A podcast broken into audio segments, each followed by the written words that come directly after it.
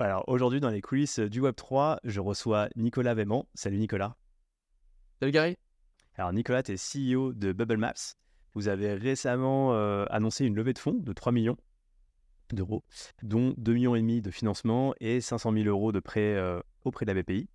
Euh, Bubble Maps, bien sûr, on va revenir dessus, hein, c'est une solution qui facilite l'analyse des activités des blockchains. En gros, vous analysez la donnée on-chain et vous permettez de la rendre plus digeste. On va revenir sur quelques use cases que vous avez permis d'identifier. Je pense notamment à Uniswap, DYDEX, d'autres collections NFT.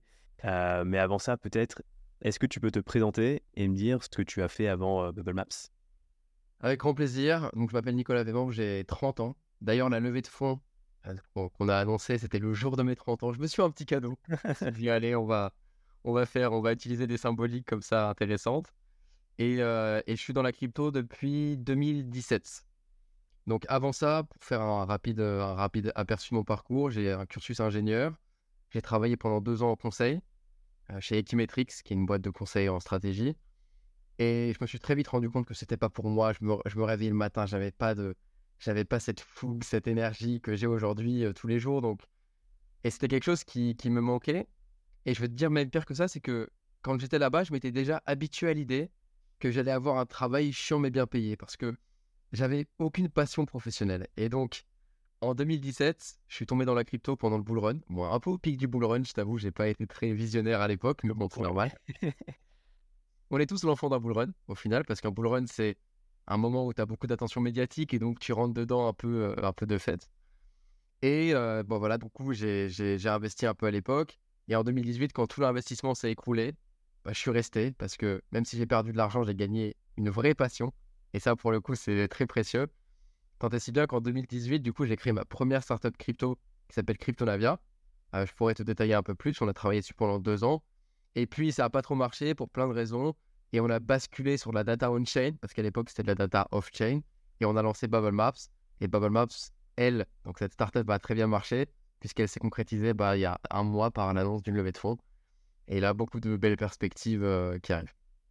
Et alors, Bubble Maps, j'ai vu qu'avant de vous appeler Bubble Maps, vous appeliez Moonlight, c'est ça? Donc en gros, vous avez créé euh, Moonlight en 2021.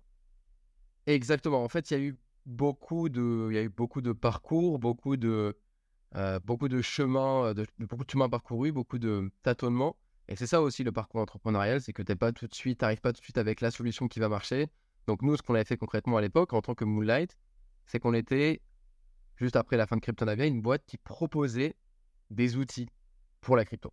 On a fait des outils de trading, on a fait des outils euh, de, visualisation différents, on a fait des signaux d'achat, etc. Et puis euh, finalement, la recette qui a marché, c'était euh, Bubble Maps. Et à l'époque, ça s'appelait Bubble Maps by Moonlight. C'était Moonlight, l'entité mère. Mais en fait, on était tellement connus comme étant Bubble Maps, l'outil Bubble Maps, qu'au bout d'un moment, on a renversé la hiérarchie. On s'est dit, on oublie cette nomenclature et on devient Bubble Maps, l'outil pour lequel on est connu. Donc, on a effectué une sorte de rebranding. C'était en, en juillet dernier. Ok, intéressant. Vous êtes vraiment euh, concentré sur ce produit et euh, les autres de côté euh, ou les autres produits existent encore. On s'est tellement concentré sur ce produit qu'on est devenu ce produit et les autres produits ont été arrêtés. D'accord. Et d'ailleurs, tu parlais donc de Cryptonavia qui était votre ton ancienne boîte. Est-ce que tu peux expliquer rapidement ce que c'était, comment ça s'est terminé Alors, comment ça s'est terminé J'y reviendrai. Donc, Babel, euh, Cryptonavia, c'est un agrégateur de data off-chain. Donc concrètement, regardez les top cryptos de l'époque. Euh, tu vois, les Ripple, les Litecoin, c'était les euh, Neo, c'était un autre temps. Et on allait agréger tout un ensemble d'informations sur ces cryptos. Par exemple, les, les prix, les market cap, les flux d'actualité, l'activité GitHub, parce que tout est open source, donc on pouvait voir si les équipes techniques étaient encore actives. Le sentiment aussi des communautés pour voir si elles étaient enthousiastes ou pas. Et tu peux penser un peu à une sorte de coin market cap, mais avec plus de vertical. Euh, je le dis humblement parce qu'on n'a jamais atteint les niveaux de coin market cap, mais c'est juste pour donner euh, une idée de la vision euh, finale de ce qu'on voulait atteindre avec Cryptonavia. Et donc, on a travaillé dessus pendant deux ans, comme je te dis au total, un peu moins de deux ans, dont un an où on s'est vraiment concentré que sur le produit. et l'autre, l'autre partie, ça a été vraiment la vente, et on n'a vraiment pas réussi à percer sur ce produit-là pour plein de raisons pour la faire courte, on était jeune entrepreneur et jeune dans la crypto, ce qui n'est pas forcément le meilleur cocktail pour lancer une boîte dans la crypto. Mais aussi, pense qu'il nous manquait une composante importante, c'est qu'on n'avait pas compris les mécaniques intrinsèques communautaires qui sont dans la crypto. Ça veut dire comment créer de la viralité, comment créer de l'attention dans une économie de la crypto qui est comme une économie de l'attention. Il nous manquait cette composante-là. Et, vraiment, Bubble Maps a été l'enfant rebelle de Cryptonavia parce qu'on a fait tout l'inverse. C'est-à-dire qu'on a vraiment appris tout un ensemble d'enseignements de Cryptonavia qu'on a appliqué chez Bubble Maps. Et en fait, ça a été payant parce que, euh, parce que Bubble Maps fonctionne grâce à ces enseignements. Euh, si tu veux, d'ailleurs, je pourrais te détailler un peu les enseignements. C'est assez intéressant. Je les ai bien en tête parce que je me suis j'ai fait pas mal d'introspection après Cryptonavia. J'imagine, ouais, non, carrément, avec plaisir pour savoir plus. Mais déjà, de ce que je comprends en t'écoutant, c'est que euh, Cryptonavia, vous étiez, vous étiez trop concentré sur le produit et qu'avec ouais. Maps, vous êtes vraiment concentré aussi sur euh, bah, forcément le produit, mais aussi la communauté pour euh, l'acquisition parce qu'un produit sans, sans client, ça marche pas. Exactement. Et en fait, je pense que les Français sont très bons techniquement. De manière générale, c'est pour ça que moi, à chaque fois que je parle d'un projet DeFi, il y a toujours un Français qui dit de la tech. Tu vois ce que je veux dire? C'est toujours le français qui est là, qui est le mec, la tête pensante d'un point de vue tech. Mais je trouve qu'en France, il nous manque cette composante de vente. Vraiment, cette vision marketing, comment faire de l'impact. Les Américains sont meilleurs là-dedans que nous. Et ce qui est intéressant, c'est sur CryptoNavia, on était trois, deux devs et moi. Et moi, même moi, j'étais impliqué dans le produit, donc j'ai même presque envie de dire trois devs dans l'idée. Ou en, tout cas, trois produits. Mmh. Aujourd'hui, euh, pour Bubble Maps, jusqu'à présent, parce que là, on a recruté, il y avait un dev et six côté vente. On a fait tout l'inverse, je te dis vraiment. Mmh. Et, en fait, le, truc, c'est que aujourd'hui, un produit, même s'il est excellent, n'a aucune valeur si tu n'as pas l'attention qui va avec. Donc, on s'est concentré sur un produit simple qu'on a sorti très vite avec Bubble Maps. C'est-à-dire que là, au Cryptonavia, on a pris un an de développement et derrière, on a sorti un produit, on s'est buté au go-to-market. Bubble Maps, deux semaines, on sort le MVP et on itère avec la communauté. Donc, ça a été un vrai changement de, paradigme à ce niveau-là. Ok. Et tu parlais des enseignements, est-ce que tu veux les partager alors, vous êtes prêts? Ça, c'est de l'alpha, ça. Ça, c'est de l'alpha. Donc, trois enseignements principaux. Premier enseignement, c'est d'avoir une proposition de valeur qui est limpide. Le problème de Cryptonavia, c'était qu'on avait une proposition de valeur euh, un peu diffuse, voire confuse, parce que c'était un agrégateur de data, donc il y avait plein de petites briques qui avaient un peu de valeur, mais il n'y en avait pas une suffisamment sticky pour que le gars il la trouve nulle part ailleurs et il reste. Et euh, c'est l'inverse, c'était une proposition de valeur claire, on y reviendra, mais tu peux voir la supply d'un token d'une collection de NFT, un peu les coulisses d'un token. Euh, deuxième point, c'est de ship fast. Ça veut dire de sortir le plus vite possible. Encore une fois, parce que, dans la crypto, ça évolue très vite et tu ne peux pas te permettre de passer un an en silo sous les radars, de développer un produit et derrière de sortir en espérant que ça matche.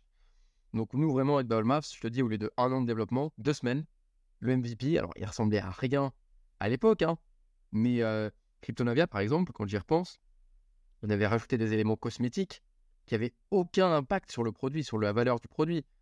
Par exemple, on pouvait mettre des onglets ou alors on pouvait sauvegarder des dashboards. Mais tout ça, c'est superficiel en réalité. Prends la valeur d'abord, d'abord, et si ça marche, si tu as des demandes de mecs qui disent je veux des organisations avec des onglets, mets des onglets. Mais tu vas pas commencer avec des onglets, c'est deux mois de perdu ça. c'est clair. Et, le troisième point, c'est celui que je disais à la fin, c'est que euh, là où avec Cryptonavia, on a été un peu timide sur les réseaux, on avait un LinkedIn où on partageait nos updates à nous. Bah, sur Bubble Maps, on s'est vraiment jeté à cœur perdu dans l'arène de l'attention. Hein, et on le faisait, on l'a fait beaucoup à travers des enquêtes, des enquêtes qui ont un, impact sincère sur l'écosystème, où on apporte vraiment de la valeur au lecteur. On n'est pas là à parler de nos updates, à dire regardez cette fonctionnalité qu'on sort avec Bubble Maps, pas du tout. C'est que on apporte de la valeur sur des sujets chauds, sur des sujets d'actualité que les gens veulent lire et du coup, on arrive à s'imposer presque comme un média avec une vraie activité journalistique. Et ça, ça a été extrêmement porteur pour nous. Donc, on s'est jeté dans l'arène de l'attention. Sur Twitter, on est passé. Là, on était à 15 000 en début d'année, on a 72 000 followers aujourd'hui, avec des enquêtes qui ont fait réagir euh, le monde, le monde de la crypto. Et ça a été un vecteur de, un vecteur d'acquisition assez important. Et c'est intéressant parce que, euh, alors je sais pas si c'est une, donc c'est une croyance est-ce que c'est une fausse croyance ou pas, mais je peux te dire, effectivement, quand tu as un développeur ici profil euh, euh, commerciaux, on va dire, enfin, grosse marketing, que le fait qu'il y ait un seul développeur, qui n'y ait pas une grande barrière à l'entrée côté produit. Et en fait, mais bon, si tu as, et je le disais, hein, si tu as un produit par contre, mais qui n'a pas de marketing et que personne n'utilise, à quoi bon? Mais c'est vrai que, est-ce que vous avez cette crainte-là, justement, quand malgré les enseignements que vous aviez, de me dire, ok, bah, même si, le fait qu'il y ait un seul dev fait qu'on peut être copié assez facilement? En fait, ta question, elle, elle, est, elle est super intéressante parce que c'est un sujet qui s'applique à la data on-chain de manière générale. C'est-à-dire Mmh. que la data on-chain, la barrière à l'entrée n'est pas la data. Et c'est ça le changement de paradigme que propose la crypto, c'est que toute la blockchain produit de la data publiquement accessible. Donc, toutes les informations de transactions, les achats, les ventes de NFT, la DeFi, tout produit de la data. Et cette data, elle est super simple à récupérer. Il y a des enjeux techniques, mais grosso modo, elle est là, elle est accessible, quoi. Et pourquoi c'est un changement de paradigme? Parce que dans le monde traditionnel, si tu regardes le monde de la finance, tout est opaque. Si là, demain, on veut regarder, toi et moi, les top holders, euh, les top holders, les actionnaires principaux d'Amazon, bah bon courage. Peut-être qu'ils ont fait, euh, peut-être qu'ils ont déposé les informations à la SEC pour les actionnaires de plus de 10%, mais du reste, tous les petits portefeuilles, en fait, t'as rien. C'est un monde qui est complètement opaque. Donc, tout ça pour dire que dans, la, dans le monde de la data on-chain, le produit, en tout cas la data, est rarement ce qui fait la barrière à l'entrée. Ce qui fait la barrière à l'entrée, c'est plutôt la transformation que tu fais de cette donnée et ta capacité à t'insérer et à pénétrer un écosystème. Que ce soit par tes clients, ça veut dire d'un coup, tu arrives à avoir plein de clients et donc bah, la barrière à l'entrée, c'est que tu as déjà sécurisé des clients. Par ta crédibilité, et c'est là où on a été super bon, c'est que même si demain quelqu'un s'amuse à faire une carte à bulles, bah, la marque et l'idée est déjà installée dans l'esprit des gens, dans le dans l'inconscient collectif. Et puis, troisièmement, c'est aussi les partenariats que tu arrives à faire avec l'écosystème. Euh, nous, on a fait des partenariats avec les plus grandes blockchains, avec Arbitrum, Avalanche, Phantom, Chronos, BNB Chain. On est intégré sur OpenSea, on est intégré sur Dex2, qui sont des sites très populaires dans la crypto. Et donc, on a réussi à solidifier une place malgré un produit qui, c'est vrai, est forcément avec moins de barrières à l'entrée que si on avait 5 devs, c'est sûr. Maintenant, cette, euh, cette étape étant franchie, évidemment, on a du retard en termes de, de- d'équilibre euh, des forces, et c'est pour ça qu'on recrute des devs. Ouais. Maintenant, mettre une vraie barrière à l'entrée technique encore plus qu'avant. Ok, intéressant. Et c'est intéressant aussi euh, parce que j'ai l'impression que le marketing, entre guillemets, fait partie un peu de votre produit dans le sens où, euh, alors, avant l'interview, je me suis baladé un peu sur votre site. J'ai vu que vous aviez fait quelques euh, enquêtes, on va dire, sur des tokens. Ouais. Pas de- on parle pas de tokenomics hein, pour le coup, mais vraiment de, de tokens, la, la détention de tokens. Par exemple, la concentration du token Uni, d'Uniswap. Euh, D'autres collections NFT où il y avait eu un peu du, euh, du wash trading. On va revenir là-dessus. Et donc, du coup, comme vous utilisez votre produit pour euh, justement euh, mettre en avant des use cases, on peut dire que c'est un peu une. euh, c'est à mi-chemin entre du marketing et, euh, et du produit finalement. C'est tout à fait ça. Bah, Excuse-moi, je te laisse terminer. Je... Non, non, et, et- et c'est intéressant euh, parce que ouais, ça m'a fait penser à ça.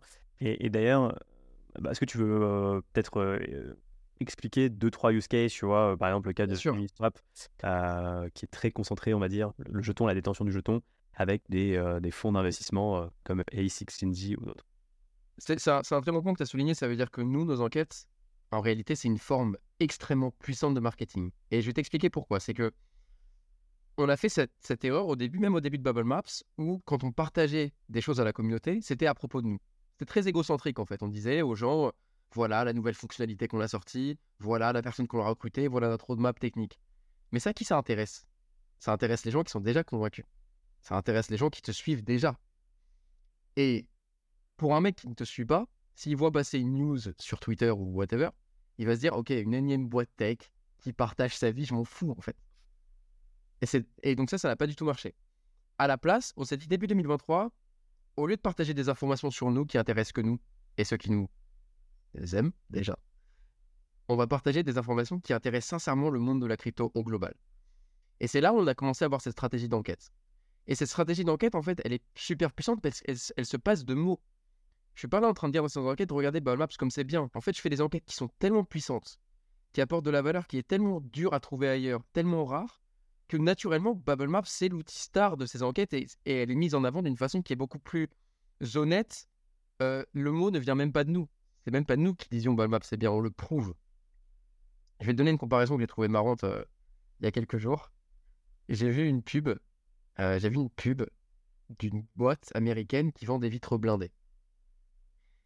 Les mecs, plutôt que de dire notre vitre blindée, elle est incroyable parce qu'elle est en titane, elle est avec de l'acier, ils n'ont pas fait ça. Le CEO, il s'est mis derrière la vitre et t'as un employé qui tirait avec une à sur la vitre. Niveau marketing, c'est des cracks. Ça se passe de mots. Et nous, en fait, c'est ce qu'on fait avec Bubble Maps, sans risquer nos vies, mais je veux dire, c'est un peu la même philosophie. On montre que Bubble Maps, c'est génial, on le dit pas. Ouais, carrément, et ça apporte de la valeur en plus à, la communauté euh, avec ces enquêtes. Bah, D'ailleurs, est-ce que tu veux détailler une enquête, peut-être celle, euh, je parlais de celle d'Uniswap. Euh, D'ailleurs, c'est intéressant, quand vous faites une enquête, comment d'où part l'idée de faire cette enquête sur ce token-là en particulier Alors, il faut, il faut savoir que je, reviendrai sur l'enquête, mais ta question est, intéressante aussi parce qu'on s'est posé la question. Ça veut dire que nous, on a réussi à fonctionner sur Twitter parce qu'on a compris aussi comment fonctionnait l'algo. C'est-à-dire que tu peux pas, effectivement, si tu parles d'un token, tu trouves un truc super intéressant, mais que le token, tout le monde s'en fout, c'est pas le bon moment en fait. Ça ne sert à rien. Donc nous, quand on fait des news, quand on partage de l'actu, des enquêtes, pardon, on est très attentif à l'actualité. On regarde les sujets qui sont intéressants. Et on a cette chance en tant qu'outil d'analyse, on peut parler des sujets qui sont en cours. Si les gens parlent d'Uniswap, parce qu'il y a un drama sur Uniswap, ce qui arrive souvent, on parle d'Uniswap. Si les gens parlent du DPEC de l'USDC, on parle du DPEC de l'USDC. Là, demain, il y, a un, drame sur Bored Ape Club, on parle de Bored Ape Club. Et comme l'outil est vraiment bien, on trouvera quelque chose à dire qui n'a pas été dit. On n'est pas là à répéter des news, on n'est pas un agrégateur de news. On est un, outil d'analytique, donc on apporte de la valeur qui est, euh, qui est pas trouvable ailleurs. Donc ça, c'est le premier point. Euh, parler des tokens qui sont... Euh, faire des, apporter vraiment de la valeur. Et deuxième point, il y a aussi cette, notion de arriver avec le au bon endroit au bon moment. C'est-à-dire que voilà, il faut pas parler d'un token dont tout le monde s'en fout. Et aussi, il faut pas parler d'un token qui est intéressant, mais où il n'y a pas d'actu. Tu vois, typiquement, l'enquête sur Uniswap, on avait l'info il y a 4 mois avant de la poster. Mais on a attendu que CZ en parle, et là, on a, on a envoyé la, la, sauce. Et ça a achevé toute la donne.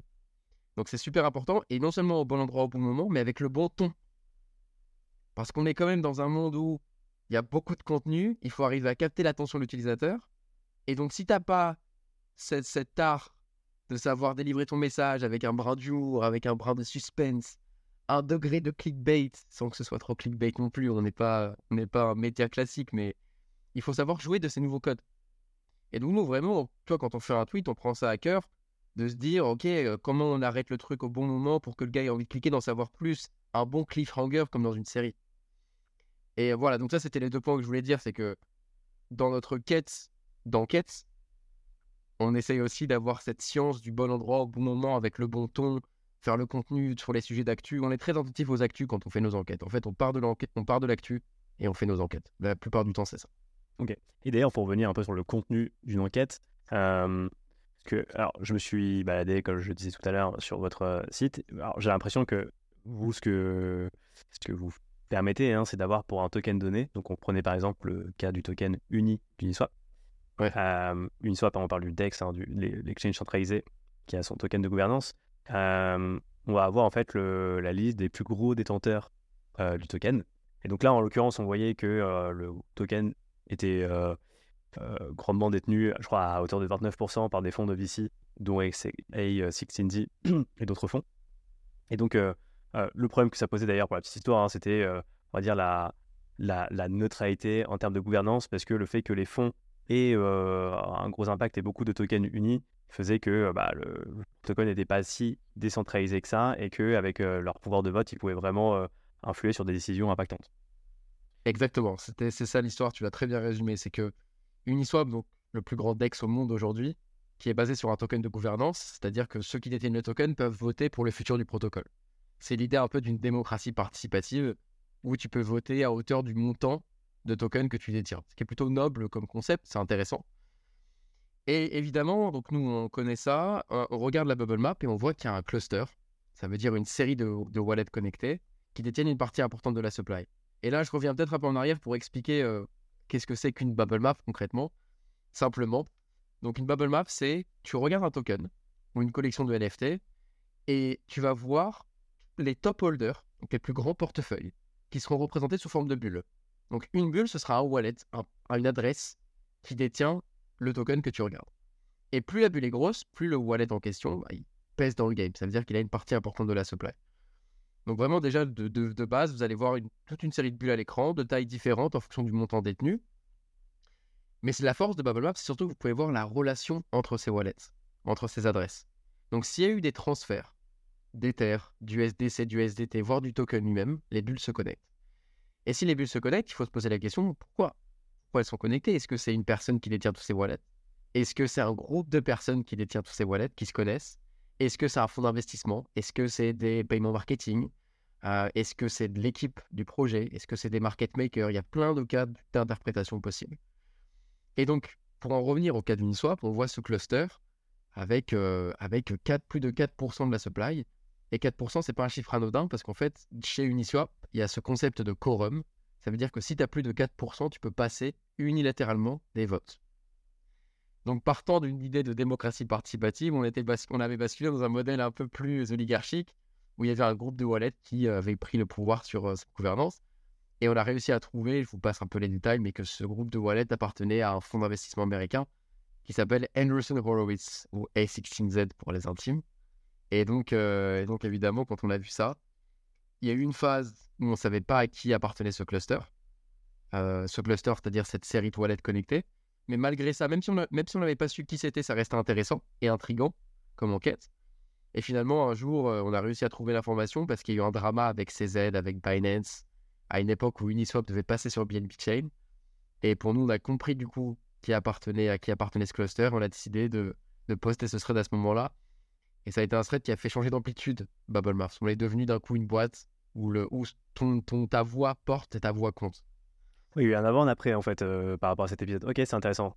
Et bah, euh, c'est vrai qu'on on parlait de, ce, euh, de cet épisode-là. Je, trouve que c'est intéressant pour un peu creuser votre produit.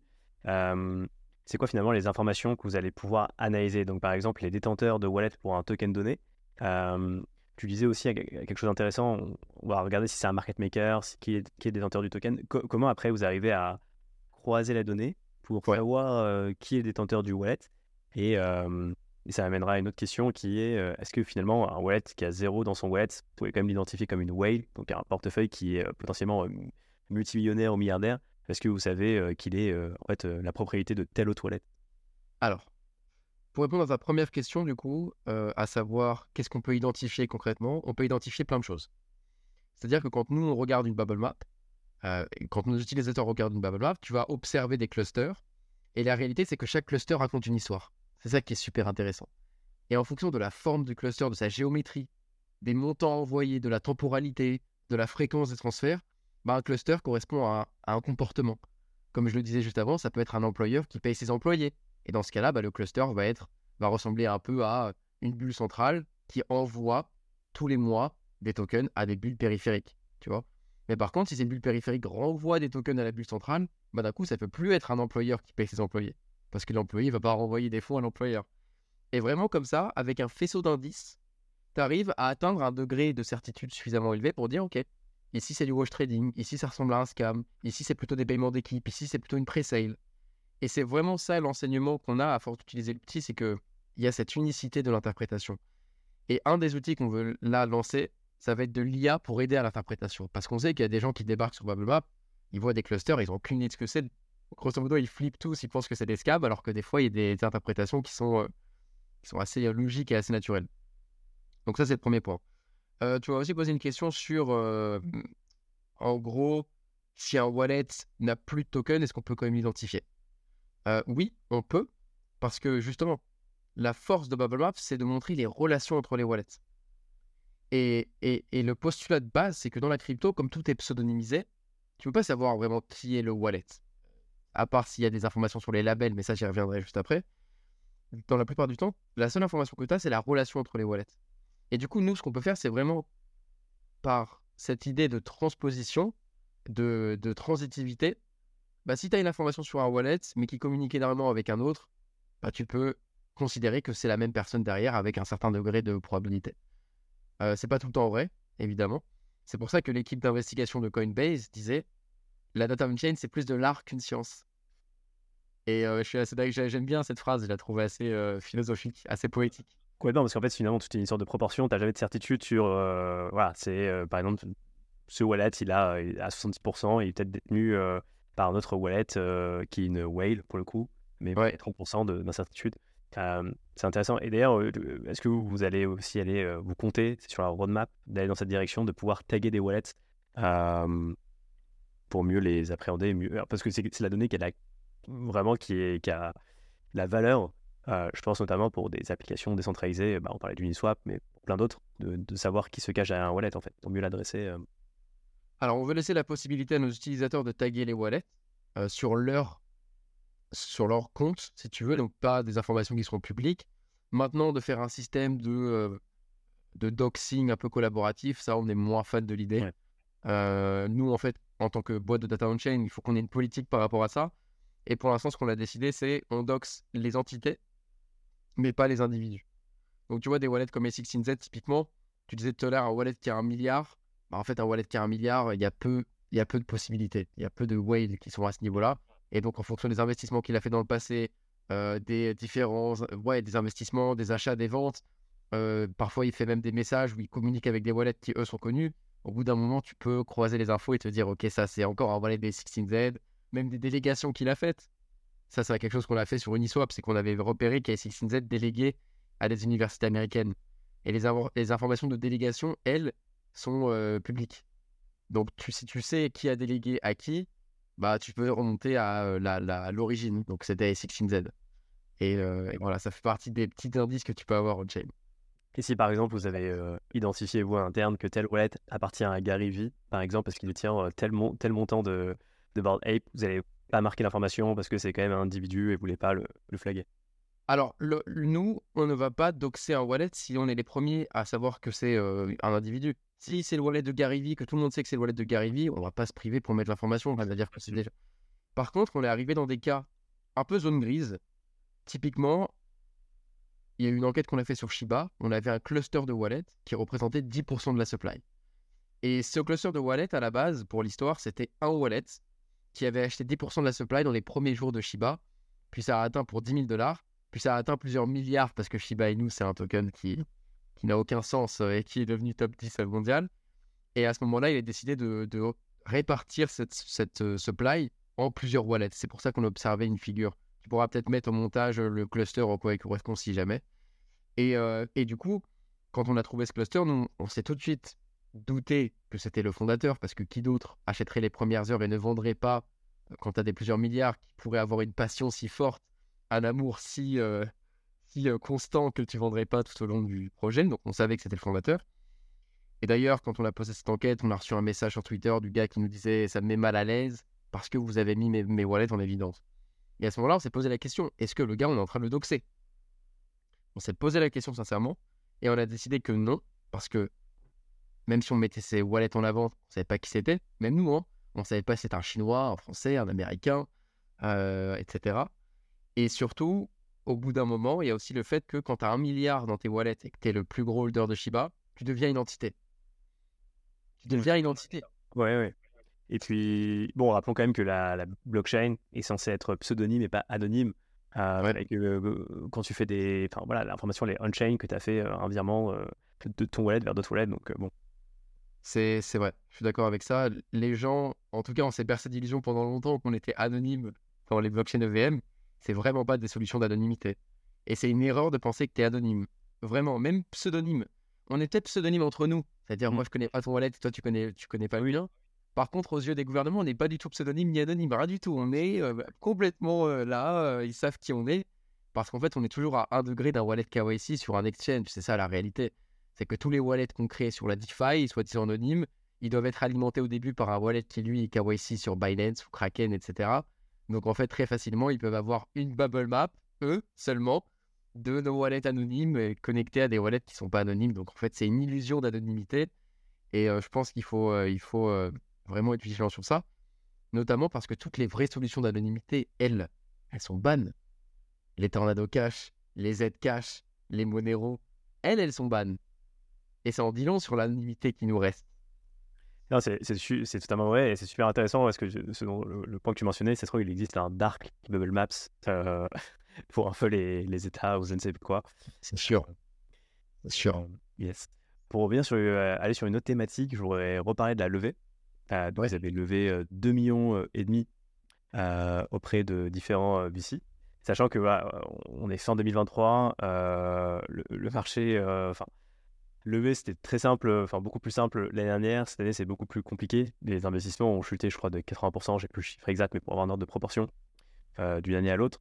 Est-ce que ça a été compliqué, vous, de votre côté, euh, ou vous étiez déjà en process depuis un moment, où vous connaissiez euh, personnellement les VC Est-ce que tu peux nous en dire un peu plus?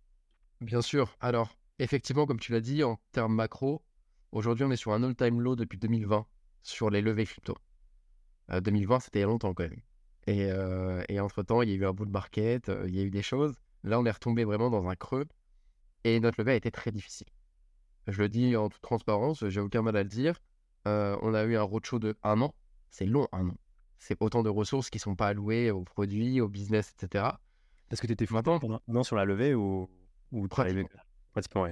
Pratiquement. Bah, après, en fait, tu es full-time dans le sens où ton investissement émotionnel dans un roadshow est tellement élevé que c'est dur de se poser et de se dire je vais me faire une petite session produit. Ah, bien sûr. Donc, euh, de fait, tu es full-time. Euh, même si tu as du temps libre parfois pour faire autre chose. Et mmh, en fait, ce qui s'est passé concrètement, c'est que, comme beaucoup de boîtes aujourd'hui qui essayent de lever, le démarrage, c'est le plus difficile. Parce qu'au début, tu arrives dans un. Nous, on n'avait jamais levé avant, on était des nouveaux dans le monde de lever. Une fois que tu as déjà levé, que tu as déjà fait un exit, l'argent est un claquement d'eau et tu l'as, c'est pas un problème. Mais quand tu as tout approuvé, bah en fait, les 30 premiers pourcents de ton round, c'est-à-dire un peu mettre, les, mettre le, démarrage de la voiture, est très difficile. Parce que qui sont les gens qui te voient débarquer T'as aucun. Comment dire T'as aucun track record t'as jamais fait de levée, t'as jamais vendu une boîte, c'est qui les premiers VC qui vont réussir à avoir une conviction sur toi? C'est super dur. Et en fait, ce qu'on se rend compte, c'est que dans le monde de l'investissement, il y a beaucoup de followers et peu de leaders. Ça veut dire des personnes qui ont vraiment des convictions fortes. Nous, c'est quelque chose qu'on a constaté. Ça veut dire que grosso modo, tu as A16Z, pour revenir sur eux, Paradigm, euh, Polychain, ces gros fonds d'investissement qui mettent un ticket. Et la conviction des autres fonds, c'est pas toi, c'est eux. C'est ces autres fonds d'investissement qui ont mis sur toi. Donc en fait, les débuts sont très compliqués. Et après, une fois que tu arrives à 50%, ça commence à se débloquer, les gens commencent à te considérer un peu plus. Et en fait, le truc paradoxal, c'est que nous, une fois qu'on a atteint les 100%, tout le monde voulait investir chez nous. Ah oui. Une fois qu'on a atteint notre cap. Ils n'avaient pas voulu faire une rallonge, du coup, euh, profiter un peu. On a, fait, on, a fait, on a fait une petite rallonge. On a fait une petite rallonge. À la base, on ne voulait pas lever autant. Mais on a été raisonnable, on ne voulait pas changer les conditions du round, etc. Et finalement, je trouve que c'est un peu, euh, un peu comme sur les applis de rencontre. Ça veut dire que les 10% des mecs les plus beaux, c'est eux qui ont tout, le, tout le panel. Et c'est un peu ça dans le monde de l'investissement, c'est qu'il y a énormément de différences entre l'offre et la demande. Donc, tu as énormément de boîtes qui veulent lever et les investisseurs sont devenus très conservateurs et très pointilleux sur leurs investissements. Mais du coup, la contraposée, c'est que les boîtes qui arrivent à passer ces critères-là, bah, du coup, il y a beaucoup plus de capitaux prêts à être déployés sur ces, sur ces boîtes. Et, et c'est ça le, le problème, j'ai envie de dire. En même temps, il y a le fait que les investisseurs, ils ont des capitaux à déployer sur une période donnée et du coup, ils sont un peu obligés d'investir. C'est ça qui fait en plus que cet écart s'accentue, c'est que les boîtes qui, veillent, qui vérifient ces critères, littéralement, les investisseurs doivent investir. Donc, ils doivent investir sur ces boîtes-là. Et euh, voilà, donc nous, on a pitché à plus de 200 VC quand même dans le cadre de ce roadshow. Et ouais, comme je te dis, euh, peut-être les, les 100 premiers, c'était dur. Et les 100 derniers, c'était. Euh, il y a eu beaucoup de demandes, tout le monde voulait se positionner. Donc, vous êtes posé la question, par exemple, de faire des conditions euh, plus avantageuses pour les 30 premiers pourcents, pour un peu qu'ils aient un incentive avec les 30 premiers pourcents euh? Non. Non, nous, on n'a pas fait de BSAR.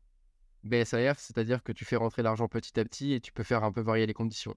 Nous, on a fait un priced round, c'est-à-dire que les investisseurs nous font des commits, qui sont des promesses qui n'ont pas vraiment de valeur juridique, euh, des lettres d'intention à la limite, et puis derrière, à la fin, bah, tu as intérêt à ce que as intérêt à ce que tout le monde y aille parce que sinon tu te retrouves dans des positions difficiles. Et c'est ça encore la difficulté, c'est que sur un roadshow qui dure un an, bah en fait, il faut pas que ce soit un vase percé, un sac percé. C'est-à-dire que les premiers qui, sont, qui ont dit oui, entre-temps, ils ont perdu leur intérêt. Et ceux que tu fais rentrer, bah, ils ne font que remplacer ceux qui sont sortis. Il faut arriver à entretenir la flamme, à continuer à faire rêver les premières personnes que tu as convaincues, et derrière faire, euh, faire rentrer des nouveaux. Et c'est ça aussi la difficulté, c'est que comme moi, j'étais tellement dans le roadshow, qu'il fallait quand même continuer à avoir des news, continuer à les impressionner, à faire des partenariats percutants et oui, quand je te dis que es dans, full dans le roadshow, c'est pas vrai. C'est que derrière, on a quand même réussi à faire des partenariats avec plein de blockchains. On a gagné beaucoup de compétitions de startups. On a notamment gagné la PBWS sur 700 startups. Euh, donc voilà, ça, c'est des choses. On a rejoint le programme Web3 Google Cloud. Ça, c'est des choses. Les premiers investisseurs qui ont construit une conviction sur toi, ils se disent Ah ouais, les gars, ils continuent à déployer, ils continuent à, délivrer des, des, belles updates. Et c'est même flatteur pour eux. Ils se disent J'ai parié sur le bon cheval. Donc c'est super important de maintenir la flamme. C'est arrivé pendant justement ce, ce roadshow qu'il y ait des promesses, des signatures qui ne soient pas allées au bout et euh, vous ayez perdu des investisseurs en cours de route euh, Très peu. Très peu, ouais. Très peu. On a eu cette chance, c'est arrivé peut-être pour des petits tickets, tu vois, quelqu'un euh, qui voulait mettre 10 000, mais finalement, c'était même pas tant nous, c'était il a eu euh, d'autres impératifs ou d'autres investissements qui sont passés. Euh, donc, pour le coup, c'est arrivé. Mais, euh, mais à la fin, c'est nous qui avons dû euh, retirer certains investisseurs du round. Donc, euh, et c'est- Et c'est sympa d'être dans cette position de, de force, parce que du coup, quand tu négocies ton pack d'associés, tu peux avoir des termes qui sont plus intéressants. Et, alors, je suis sur un petit article de Capital avant l'interview où je voyais que parmi les, les, on va dire les business angels slash euh, advisors, il y avait euh, par exemple Asher, donc Owen Simonin, Nicolas Bacca. J'imagine que eux, c'est plus. euh, euh, je pense que c'est bien de le dire en toute transparence. Après, si tu veux pas en parler, il n'y a pas de souci. Non, non, il n'y a aucun problème. En, en général, quand tu as un business angel, tu vas pas mettre non plus un gros ticket, tu mets un Ouais. ticket, mais c'est surtout aussi peut-être la partie accompagnement et aussi sûr. donner son nom au projet. et j'imagine que ça aide beaucoup parce que c'est. Tout à l'heure, tu, tu parlais de A16Z, tu disais que voilà, quand A16Z, donc qui est un des plus gros VC euh, de la place, euh, investit sur un projet, bah, tout le monde a envie de, de, se- de se battre pour investir dedans parce que c'est Ouais. c'est euh, une preuve sociale. Est-ce que c'est la même chose aussi avec les advisors, le fait d'avoir eu ces profils-là, comme Nicolas Baccar, qui est donc euh, le cofondateur de Ledger, ou Wade Simonin, euh, connu avec, pour- en étant Asher et aussi CEO de Meria, est-ce que ça vous a aidé dans, dans la levée Bien sûr, bien sûr, comme tu dis, ces éléments, c'est des éléments de crédibilité, c'est de la street cred. Ouais. Et en fait, quand tu arrives à faire rentrer des personnages influents et des personnages qui ont euh, une voix qui porte, bah en fait, derrière, ça t'aide à convaincre d'autres personnes. Nous, on se servait de ça, évidemment. Ça, serait, ça aurait été une erreur de ne pas le faire. Je tiens à dire aussi que Owen, ça a été justement, parce qu'on parlait du, du, euh, des sacs, euh, du sac percé, ça a été une des premières personnes à commit du round. Je l'ai rencontré à PBWS 2022 et il a investi pratiquement euh, un an et demi après. Donc je tiens à dire euh, bah, sur ce podcast à quel point c'est un gars fiable, un gars loyal, euh, qui nous a beaucoup apporté et qui est d'une sincérité, d'une gentillesse rare que j'ai peu croisé dans la crypto. Et je veux dire, quand tu vois des gars qui sont aussi influents, qui ont aussi réussi, tu peux t'imaginer qu'ils partent un peu en vrille ou qui, qui se sentent plus, etc. Pas du tout. C'est un gars qui est resté très les pieds sur terre et ça m'a, ouais, vraiment un gars exceptionnel. Et pareil pour Nicolas Baccar. Ça a été aussi un des premiers. Nicolas Baccar, en plus, notre histoire remonte à plus loin parce que je l'avais déjà croisé quand j'avais créé ma première boîte, qui, euh, comme je l'avais dit au début, n'était pas forcément le succès de Bubble Maps. Et malgré tout, à l'époque, il m'avait écouté, il m'avait conseillé. Donc pour nous, faire rentrer ces gens-là, c'est faire rentrer des gens du cœur. C'est des gens qui ont compté avant le succès. Donc évidemment, ça a joué aussi. Et j'imagine qu'ils vont continuer à vous conseiller, euh, pas, pas au quotidien, mais de temps en temps, euh, peut-être qu'ils sont au board ou je ne sais pas. Alors, au board, non, parce que c'est aussi des montants d'investissement. Ouais. Mais par contre, oui, c'est devenu euh, des, des personnes sur lesquelles on compte. Euh, moi, Owen, c'est c'est devenu un pote, on s'appelle de temps en temps, euh, on a d'autres activités ensemble. Nicolas Bacca, c'est quelqu'un aussi, côté produit, bah, c'est difficile de faire plus pointu que, que lui. Et il est toujours de bons conseils, il est toujours très réactif quand on lui envoie un message. Donc, non, c'est une vraie crème, Nicolas Bacca. Et pour revenir donc sur la levée, parce que donc bah, pendant un an vous cherchiez à lever des fonds, comment, enfin, c'était que des fondateurs dans la team et du coup vous pouviez ne pas vous payer ou comment ça s'est fait cette période un peu de transition sur les fonds? Alors, oui, on ne s'est pas payé pendant longtemps, euh, d'ailleurs jusqu'à jusqu'à pratiquement aujourd'hui. Euh, moi, ça fait, euh, ça fait 4 ans que je me paye pas.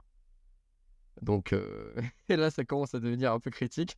Ouais. Mais, mais en fait, le truc, c'est que derrière, tu vois, bon, j'avais des petites sources de revenus, Airbnb, ce genre de choses, on se débrouille. quand tu es animé par une passion comme ça, en fait, et que tu, et que tu sais qu'il y a des perspectives, parce que dès, avec Bob Labs, dès le début, je sentais qu'il y avait, euh, qu'il y avait quelque chose. Et, et du coup, j'ai pas lâché le morceau. J'ai pas lâché le morceau, je m'y suis agrippé comme un désespéré, comme un, comme un, un naufragé sur un radeau au milieu de l'océan. Au milieu de l'océan de l'ennui que je te décrivais parce qu'il y avait rien d'autre autour qui m'attirait, tu vois? Ouais. Et donc, euh, donc non, au final, pour moi, j'avais euh, quelques ressources à côté qui m'ont permis de, de vivre, mais évidemment, là, avec cette levée, euh, bah, on, va, on, va, on va pouvoir payer les fondateurs convenablement, bien sûr. Et d'ailleurs, on n'a pas trop parlé de tes associés cofondateurs, mais vous êtes combien Vous êtes quatre, je crois, en tout? Alors, on est quatre cofondateurs. Euh, on a donc Léo Qui est le CTO et qui était l'ancien CTO de Cryptonavia, qui m'a euh, qui m'a suivi euh, sur la, deux- la deuxième aventure. Euh, tant bien que mal, parce que bon, c'était dur quand même après un traumatisme de deux ans de reprendre de l'entrepreneuriat, forcément. Arnaud de Rose, qui est un ami de longue date que je connais depuis mon premier stage après l'école d'entreprise, on était à LBDA, une boîte euh, d'armement, rien à voir. et on est rien à voir.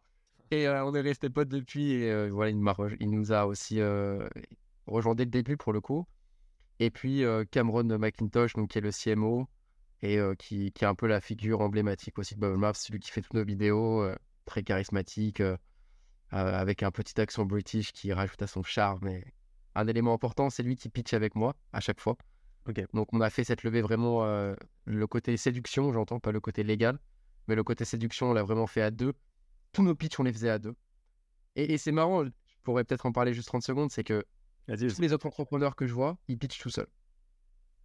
Et nous, tous nos pitchs, on les a fait à deux. Même un pitch de 3 minutes sur scène. 3 minutes, c'est court.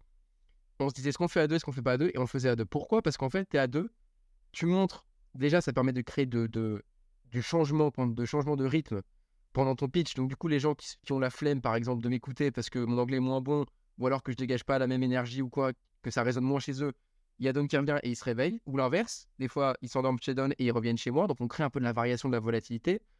Et puis derrière, côté question, on a cette synergie sur scène, on est des vrais potes. On est sincèrement potes. Et du coup, on se tape des barres des fois sur scène. Et les gens, ils voient ça. Et en fait, ça apporte un peu de fraîcheur par rapport au pitch très monotone euh, que peuvent avoir certains, euh, certains fondateurs. C'est pas forcément, quand je dis monotone, c'est pas forcément dans le sens c'est chiant. C'est dans le sens c'est la même énergie, c'est le même dynamisme. Et même si c'est un bon dynamisme, bah, c'est toujours moins percutant un- qu'une variation pendant un pitch. Ouais. Et, euh, et ça a beaucoup le, joué. je le échange euh, balle de ping-pong que, que ouais, c'était à faire de la balle au mur. euh, Le ping-pong. Et on incarne un peu de, de styles différents, tu vois, un peu coup de cop, bad cop. Lui, il va avoir plus ce, ce charme, cette énergie de la British. Moi, je vais prendre les questions difficiles avec plus de rationalité, un, un peu plus d'organisation dans ma façon de répondre. Et euh, ouais, c'est un, c'est un duo qui marche. Et, euh, et au final, quand tu quand investis dans une boîte, tu investis aussi dans les, dans les fondateurs. Donc, en voir deux plutôt qu'un, bah, c'est deux fois plus de conviction sur les fondateurs. Complètement, ouais, ouais. Je pense que ouais, c'est, ça montre euh, que tu as réussi à convaincre des gens, même si bien sûr, bah, il y a tous tes associés qui sont en train de travailler, mais au moins, voilà, vous êtes plusieurs sur scène à, ou euh, pas en train de pitcher. Ouais, intéressant.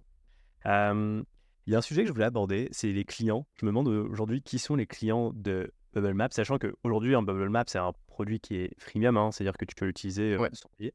Mais tu as des options supplémentaires si tu payes, j'imagine. Euh, je vais pas payer de mon côté. Euh, mais euh, ah, ça- bientôt peut-être. Et, et alors, c'est quoi l'intérêt de, de payer et que- quels sont aujourd'hui vos différents types d'utilisateurs qui payent pour le service? Alors, côté revenus, nous, jusqu'à présent, on a vendu des prestations d'audit slash marketing. C'est-à-dire que les tokens venaient nous voir et nous disaient bah, Bubble Maps, on aime bien votre, votre outil, on aime bien votre façon de raconter les histoires. Racontez notre histoire à travers la Bubble Map de notre, de notre token. Donc, on a travaillé avec des acteurs comme One Inch, Trader Joe, euh, Blackpool, Paraswap, des amis français. Donc, ils venaient nous voir et nous disaient Ok, euh, racontez notre histoire donc à travers leur cluster. Comme je te dis, chaque cluster correspond à un événement particulier. Ben, on regardait dans le temps, on parcourait l'historique et on racontait euh, l'histoire. Ah oui, c'est quelque chose que j'ai pas mentionné aussi, qui est important, c'est qu'une bubble map, c'est dynamique. Parce que quand tu regardes la bubble map d'un token, quand tu as des wallets qui achètent, bah, c'est des bulles qui apparaissent. Quand tu as des wallets qui vendent, c'est des bulles qui disparaissent. Et donc, il y a cet aspect de organique dans une bubble map, ça évolue dans le temps. Et donc, alors, pardon, je te coupe par rapport à ça, c'est hyper intéressant. Euh, c'est mis à jour tous les combien de temps? Parce que j'imagine qu'aussi il y a un coût à actualiser la data on-chain parce que c'est Ouais. gratuit, hein, que vous passiez sûrement par des, euh, des agrégateurs de data type euh, Alchemy ou autre. Ça fait partie de notre modèle premium. Ça veut dire que nos premiums peuvent update la data quand ils veulent et ils ont accès à toute la donnée historique. Et ils peuvent calculer des nouveaux tokens qui, sont, qui viennent de se lancer là pendant qu'on parle. C'est ça l'intérêt d'être premium, c'est que tu as accès à l'engine. Tu pas seulement passif où tu peux juste consulter les maps déjà calculées, tu peux vraiment avoir accès à la machine. C'est aujourd'hui vraiment ça le, le premium. D'ailleurs, sur la donnée euh, historique, on va lancer bientôt un, un produit qui s'appelle Non-Code Big Bang, qui permettra de remonter dans le temps jusqu'au premier jour du token et voir comment la bubble map a évolué, partant d'une bulle originelle qui, dé- qui détient 100% de la supply, parce que ça commence toujours comme ça un token, et ensuite comment cette bulle explose, comme le Big Bang, à mesure que la population arrive, les VC, les market makers, euh, le, retail, euh, etc. Et voir cette time-lapse de la distribution à travers du temps pour rater aucun battement de cœur de la distribution du token. Et ça, voilà, j'anticipe je, je, sur ta question parce qu'aujourd'hui, on a un business model vraiment euh, axé sur les prestations d'audit. Demain, on veut enrichir le freemium encore plus. Ça veut dire on veut que le, la personne ait accès à ce codename Big Bang, à la fonction d'interprétation avec de l'IA. Donc l'aide à l'interprétation que j'évoquais tout à l'heure pour comprendre qui sont les clusters. Et également une plus grande liberté sur la création de bubble map. Pas nécessairement les top holders d'un token, mais n'importe quoi pourrait être transformé en une bubble map demain. Donc ça, c'est certaines euh, additions qu'on va proposer. Et évidemment, pour terminer, nous, aujourd'hui, on est en train vraiment de faire un focus B2B. On a beaucoup de boîtes qui nous contactent, des boîtes françaises, je ne peux pas trop citer le nom, mais vraiment des grosses institutions, voire même des acteurs de la sécurité intérieure, qui nous disent, bah, en fait, on a besoin d'acteurs de la data on-chain français. Parce qu'on ne peut pas, peut pas, pour des questions de souveraineté, avoir des acteurs américains, asiatiques. Tu sais comment ça se passe à l'échelle mondiale et des enjeux de sécurité, des enjeux d'ingérence Mmh et de protection des technologies. Et donc, euh, ils ont envie d'avoir des acteurs français. Et il y a une grosse place là-dessus. Ok, intéressant. Donc, ouais, un double business model à la fois du freemium et du consulting. Et d'ailleurs, ça va être ma, ma, prochaine question parce que euh, sur le consulting, est-ce que je peux expliquer, par exemple, je parlais de OneInch, qui est donc un des plus gros exchanges décentralisés, hein, euh, slash agrégateur d'exchange. comment vous. c'est du one-shot ou vous travaillez en continu avec eux? C'est sur quel type de données que eux souhaitent euh, analyser? Alors, c'est assez intéressant l'exemple de OneInch parce qu'avec eux, ça a été assez récurrent. Euh, dans le sens où, tu vois, typiquement, il y a quelques mois, ils nous ont contactés parce qu'ils ont fait, il y a eu un gros token unlock. Euh, comme beaucoup de tokens de ce niveau-là, il y a eu des, des harvests et donc des fois il y a des, libérations de tokens qui reçoivent, qui sont reçus par les VC. Et ils nous ont dit, bah, notre token, notre communauté flip, elle comprend pas ce qui s'est passé avec cet unlock. Est-ce que vous pouvez, avec votre bubble map, apporter de la lisibilité de la vulgarisation et dire voilà ce qui s'est passé et c'est normal, c'était prévu, c'était anticipé, anticipable? Et, c'est ce qu'on a fait. Donc on a fait une petite enquête sur ça, on a publié une petite vidéo que derrière on partageait et ça a un peu calmé le, le FUD ambiant. Donc c'est ça qu'on a fait avec eux. On a fait d'autres, événements de ce style. Donc c'est vraiment localisé, il y a ça qui s'est passé, notre communauté comprend pas. Est-ce que vous pouvez apporter un peu de lecture, une grille de lecture à ces événements-là? Et c'est pour ça que je dis que c'est de l'audit slash marketing c'est parce que c'est de l'audit que leur communauté peut comprendre, à défaut des audits classiques où, bon, bah, c'est un audit certique. Ouais. Je vais faire confiance, on va dire. Et, euh, et d'ailleurs, je me demandais, d'ailleurs, pour ce type d'audit ou de manière générale, est-ce que vous utilisez d'autres outils pour euh, donner une, on va dire, une analyse complémentaire à la compréhension du token? Par exemple, bah, voilà, vous, vous êtes vraiment sur qui, quels sont les wallets qui détiennent le token en particulier mais peut-être aussi faire le parallèle avec la tokenomics du token. Pour rappel, la tokenomics, hein, c'est combien de ce token sont, il y a de jetons en circulation et quelles vont être les prochains grandes dates où il y aura des, des nouveaux tokens qui vont être relâchés entre guillemets et redistribués par exemple aux investisseurs. Alors une bubble map est toujours complémentée par pas forcément d'autres outils mais d'autres sources pour donner du contexte à la bubble map. Parce qu'une bubble map, c'est une façon intéressante de constater des événements, mais les événements sont des événements à part entière qu'il faut décrire. Et pour les décrire, bah, c'est intéressant d'aller voir le white paper du projet, voir si ça correspond au white paper, d'aller voir éventuellement des news qui ont été postées. En fait, je veux dire, c'est que surtout avec Codename Big Bang, ou nom de code Big Bang, où tu pourras voir vraiment l'historique, bah, les clusters qui apparaissent ou qui disparaissent vont marquer en général des événements précis. Et pour ça, il faut vraiment aller creuser pas forcément le côté data, mais le côté actu, et voir qui s'est passé. Mettre en parallèle la bubble map et l'explosion de certaines étoiles, pour rester dans la métaphore un peu euh, euh, solaire, etc., mais euh, voir ce qui s'est passé concrètement. Ok.